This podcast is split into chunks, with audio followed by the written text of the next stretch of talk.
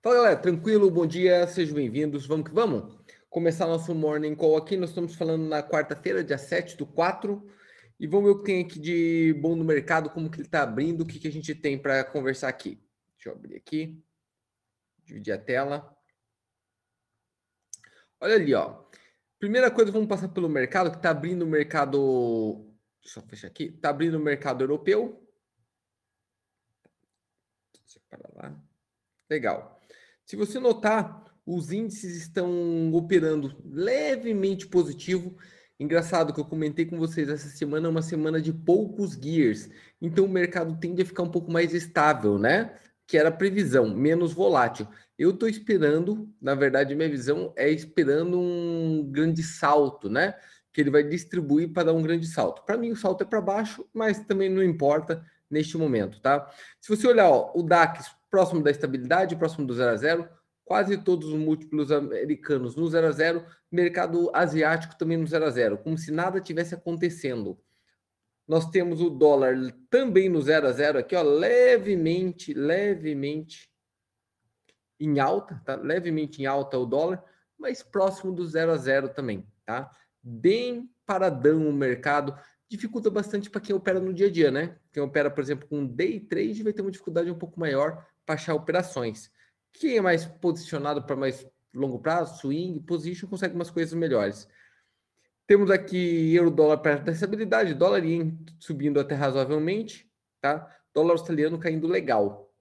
Então mostra o dólar levemente forte, o que é estranho, tá? É estranho. E é isso que eu queria conversar com vocês aqui hoje. Por mais que ele mostre, eu venho falando há bastante tempo que para mim é dólar forte no mundo inteiro, ele tende a fortalecer e o índice cair, né? E o dólar realmente fortaleceu. Então, quem foi no dólar forte nos últimos tempos comigo, pegou dólar forte o tempo todo, né? Então, pegou vento ali, foi embora, deu para dar bastante ganhos. Com o índice já não, porque ele não corrige. Só que o estranho é que o dólar, ele é muito relacionado, ele está muito relacionado nesse momento à perspectiva de taxa de juro, né? E a taxa de juro americana não tende a subir porque o Banco Central falou que não vai subir. Mas tem um outro lugar que é uma coisa nova que eu vou te mostrar hoje. Olha aqui, ó. Aonde você olhar taxa de juro, quer ver? Deixa eu... Aqui, ó. No próprio investing.com, que a gente usa direto, se você procurar ali, ó. Esse é o título mais líquido e mais importante, tá? O de 10 anos. Então, rendimento do título americano para 10 anos, ó. Tem ali em cima até o, ó, o endereço dele ali, né? O URL dele para vocês copiarem ali. Fica mais fácil de achar, tá? Fica mais fácil de achar para você colocar. Olha ali, ó. No dia, se você olhar aqui dia 7, né, que é o de hoje, 1.6 negativo. Então, olha como ele vem corrigindo. Ele bateu 1.74, né? E agora ele caiu um pouquinho para 1.6, tá? 1.6. Deu uma corrigida. Luiz, como que eu leio isso? Quanto mais alto, Tá? Quanto mais alto ele tiver, essa taxa, então quando ele sobe, você tem que imaginar que o dólar, a força do dólar sobe junto. Então o dólar sobe junto. Tá? E é de se esperar que os índices caiam. Que os índices caiam. Normalmente esse gabarito, principalmente o índice de tecnologia. Então, principalmente quando você olhar o Nasdaq, tá? vai estar tá muito ligado a esse tipo de situação. Então, é um gabarito que vocês podem começar a olhar a partir de agora. Dá uma olhadinha aqui de como está essa curva de juros. O que, que é o, a inflexão aqui? A, o que o mercado espera e que tem medo com relação aos índices é se ele chegar próximo de 2%. É em 2% que o bicho começa a pegar, tá? Luiz, como que funciona esse contexto? Quer ver?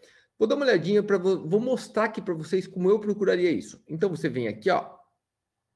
Deixa eu tirar aquele cantinho ali. Vamos colocar aqui, ó. É, taxa de inflação nos Estados Unidos. Ó, taxa de inflação nos Estados Unidos neste momento. Tá? Ó, vai colocar lá 2,2 em 2019. Deixa eu pegar aqui. Índice de preço ao consumidor, dá para você procurar vários lugares, né? Vou pegar aqui. Índice de preço ao consumidor anual. Ó, projeção 1.7. Tá? 1.7. Só que tem um detalhe que a gente tem que pensar. Nós temos que pensar que tipo de inflação que ela é, se é uma inflação monetária, né? Uma, ou não, ou se é uma inflação de produtos, são duas coisas bem diferentes que a gente tem que enxergar aqui. Porém, vamos pensar numa inflação próxima de 2, tá? Para ficar mais fácil de entender. Deixa eu dividir a telinha ali. Eu estou tudo perdido com essas telas aqui. Legal. Então vamos imaginar para você entender a mente de um investidor, tá? Vamos colocar uma inflação próxima de 2. Então, 1.7, ali se viu 2.2 para o ano de 2019, né? Vamos colocar aproximadamente de 2. O que, que isso quer dizer? Quer dizer que se você tiver uma taxa de juro, que é o que a gente tem hoje, né? Taxa de juro americana. Luiz, por que você não fala do mercado brasileiro? Porque o mercado brasileiro não existe. Tá? O mercado brasileiro é muito, muito, muito puxado pelo mercado americano. Você pegando, entendendo o conceito no macro, no mercado internacional, fica mais fácil se aplicar aqui. A taxa de juro americana está em 0,25 nesse momento, a taxa dada pelo Fed. Tá? O que quer dizer que se colocar dinheiro no mercado americano, você vai ganhar por ano 0,25 até zero, né? Legal? Vai ganhar muito pouco. Só que como que funciona a taxa efetiva disso? Como que é a verdade? Você tem que imaginar o seguinte: tem uma força, tem duas forças aqui, tá? Duas forças com teu dinheiro. Uma força jogando para cima, que é o juro que você vai ganhar com o dinheiro colocado lá, que vai ser de 0,25 positivo, e vai ter a inflação, que é uma força negativa que come esse dinheiro a inflação, que come esse dinheiro, o poder de compra dele, em 2%, se ele tiver em 2%. O que quer dizer que se acontecer isso, você perde 1,75% ao ano. Tá? Você perde, o que quer dizer que a longo prazo, você tem que imaginar da seguinte forma: como você vem perdendo o poder de compra, a longo prazo isso tende a zero. Então, se você perder 1,75 ao ano, teoricamente, chega um momento na curva lá na frente em que você não tem nada, isso vira zero, você perde tudo que você tinha. Então, obviamente, que o investidor não vai fazer isso, né? Ele não é louco. Então, o que ele faz? Ele assume um risco maior, tá? Ele assume um risco quando nesse cenário assumir risco, tá? e vai para o mercado de renda variável, por exemplo, bolsa. Por quê? Porque, por mais que a bolsa seja arriscada, qualquer coisa que ele ganhe, por exemplo, a mais do que 0,25, já consegue livrar ele bem. Vamos dizer que ele faça 2% em bolsa, pronto, ele já pelo menos mantém o dinheiro dele, ó. Mantém o valor de compra dele e não perde tudo. Até porque, se você pensar, essa inflação faz aumentar todos os produtos. E como em bolsa ele tem uma empresa que vai vender mais caro o produto também, ele se protege de certa forma da inflação. Agora, se ele conseguir um retorno maior do que 2 em uma bolsa, e isso ele pode conseguir, muitas vezes consegue, o que vai acontecer? Ele vai enriquecer. Além de manter, ele vai enriquecer. Então pensa nesse cenário de taxa de juro baixa, o que acontece? Tá? Pensa o que acontece. Basicamente, as pessoas correm para a bolsa. Não estão correndo para a bolsa simplesmente por uma questão. Estou falando para o smart money, tá? Ele não está correndo simplesmente por uma questão especulativa. Ele está correndo porque ficar em bondes americanos, que esses juros, esses contratos chamam bonds, ficar em bonds americanos hoje é uma loucura. Se você pensar a mesma coisa no Brasil, gente, vou colocar aqui rapidinho, ó. No Brasil, é um cenário muito parecido. No Brasil, nós temos, acabou de subir a taxa Selic, que a gente chama que é a taxa de juro, subiu, né? Para 2,75. Ó, Luiz, estava em 2, agora veio para 2,75. Sim, mas a inflação espera-se esse ano próximo, tá? Próximo de 5%, se não for mais. Então, quer dizer que você fecha negativo aqui, vai dar 2,25.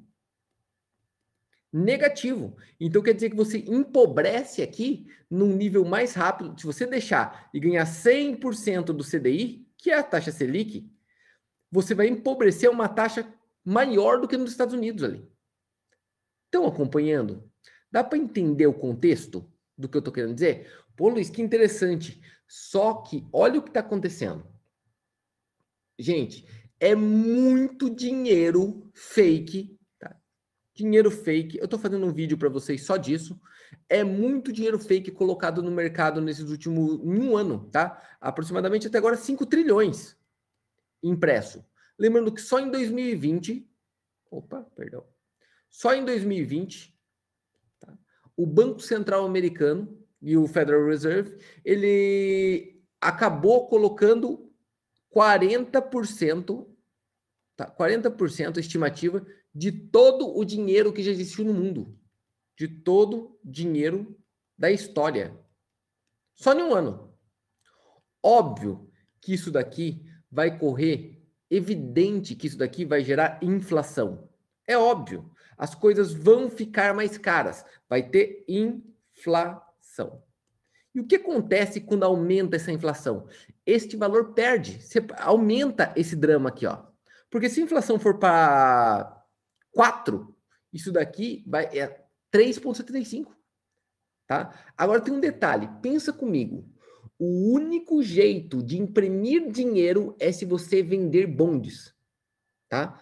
Quem vende o bonde? Quem que vende isso? O próprio governo americano. Só que tem um detalhe, como que você vai vender uma coisa que ninguém mais vai querer comprar? Por quê? Porque está dando prejuízo. E o pior, quem tem na mão vai querer vender. Você entende que o único jeito de segurar essa inflação é aumentando a taxa de juro. Por isso, você olha que o mercado já projeta um aumento da taxa de juro. Luiz, onde eu vejo isso? Aonde eu acabei de te mostrar ali. Quer ver? Para trocar aqui a tela. Opa. Ali. E olha ali, ó. O que quer dizer isso daqui? Que título com vencimento daqui 10 anos, é isso que ele está querendo dizer. Título com rendimento vencendo em 10 anos, está pagando 1,63. Ô Luiz, mas não é 0,25? Sim, mas para 10 anos, 1,63. Agora pense, se a inflação está aproximadamente em 2, né? Espera próximo de 2, aonde que tem que levar essa taxa de juro para as pessoas voltarem a se interessar pelos bondes? Aproximadamente 2 correto? Só que o que acontece na hora que chega próximo de 2? As pessoas que estavam na bolsa, correndo risco, né? Correndo risco na bolsa e com a bolsa subindo, então ela já teve lucro. O que, que ela vai fazer? Ela vai, obviamente, quando chegar próximo de 2, vai migrar. O que, que eu quero dizer com migrar, Luiz? Vai pegar esse dinheiro e vai colocar, salvar em bonds. Vai sair da bolsa e vai voltar para o porto seguro, que é o bonds, que é o ativo mais seguro do mundo. Você entende o porquê que taxa de juros subindo, é bolsa caindo e dólar fortalecendo?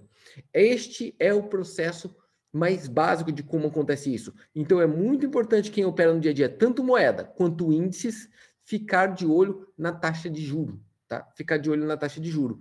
É engraçado que o pessoal colocou esses dias que o dólar deu uma recuperada, né, aqui no Brasil o real deu uma recuperada. Gente, acabou dando uma recuperada por uma questão meio óbvia, né? Se você olhar o próprio dólar aqui no Brasil, estava 2,70, agora está em 2,50 alguma coisa, oh, perdão, 5,70 para 5,50 alguma coisa. Ué, Luiz, mas por que que caiu? Gente, por uma questão evidente. Lembra que eu falei que aumento de taxa de juro? Aumento de taxa de juro fortalece o dólar? Fortalece o dólar? Quando o aumento da taxa de juros é nos Estados Unidos. Agora, quando o aumento da taxa de juros é no Brasil e teve um aumento de 2 para 2,75, isto fortalece o real. Por quê? Porque o dólar continua no mesmo lugar, naquela balança, e o real foi colocado um peso a mais. Então, fortalece ele. Tudo bem? Tá claro? Colocaram também que a, por que, que a Bolsa do Brasil não andou tanto? Por que, que o Ibovespa não subiu tanto quanto vem subindo a Nasdaq, o S&P 500, o Dow Jones, o Nikkei. Um dos motivos é esse. Este. Nos Estados Unidos e no Japão não teve aumento de taxa de juro. No Brasil teve agora. Quanto? De 2 para 2,75. E é muito. De 2 para 2,75, gente, é muito a subida. Proporcionalmente, ela é forte. Então, o real ganhou força. Pode ver que o dólar caiu um pouco aqui. E a bolsa, ela não caiu, mas ela estabilizou. Se a bolsa americana tivesse caindo, o Bovespa estaria derretendo. Vou repetir. Se a bolsa americana tivesse caindo, o Bovespa estaria derretendo. Existe uma coisa no mercado chamada beta. O que, é beta? É aquilo que acompanha o mercado em geral. Tá? E o que acontece? O mercado americano, quer queira quer não, puxa o mercado brasileiro. Percebam que normalmente tá mais de, é uma relação de mais de 95%.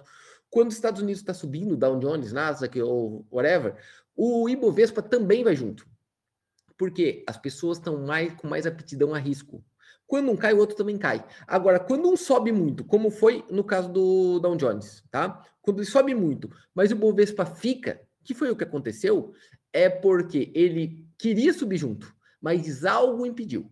E aí vem várias coisas, né? Vem interferência na Petrobras. Eu avisei da interferência da Petrobras, que a Petrobras ia sofrer, e as pessoas ficaram até bravas comigo, porque acharam que eu estava falando de política naquela época, e a Petrobras dá para ver como que ela está agora, né? Eu falei que ia intervir em outras ações, eu falei que ia, isso ia contaminar outras empresas governamentais e o Banco do Brasil foi contaminado e também caiu bastante no mercado. Aí saiu o presidente da Petrobras, saiu o presidente do Banco do Brasil, saiu o presidente do Conselho do Banco do Brasil e saiu o presidente da Petrobras. Todas as grandes os presidentes cataram, lógico, para manter o nome deles, ó, pularam fora do barco. Então já tem uma bagunça envolvida naquilo ali com o Brasil, então é bom ficar de olho, porque o Dow Jones está cheirando topo, tá, tá cheirando topo.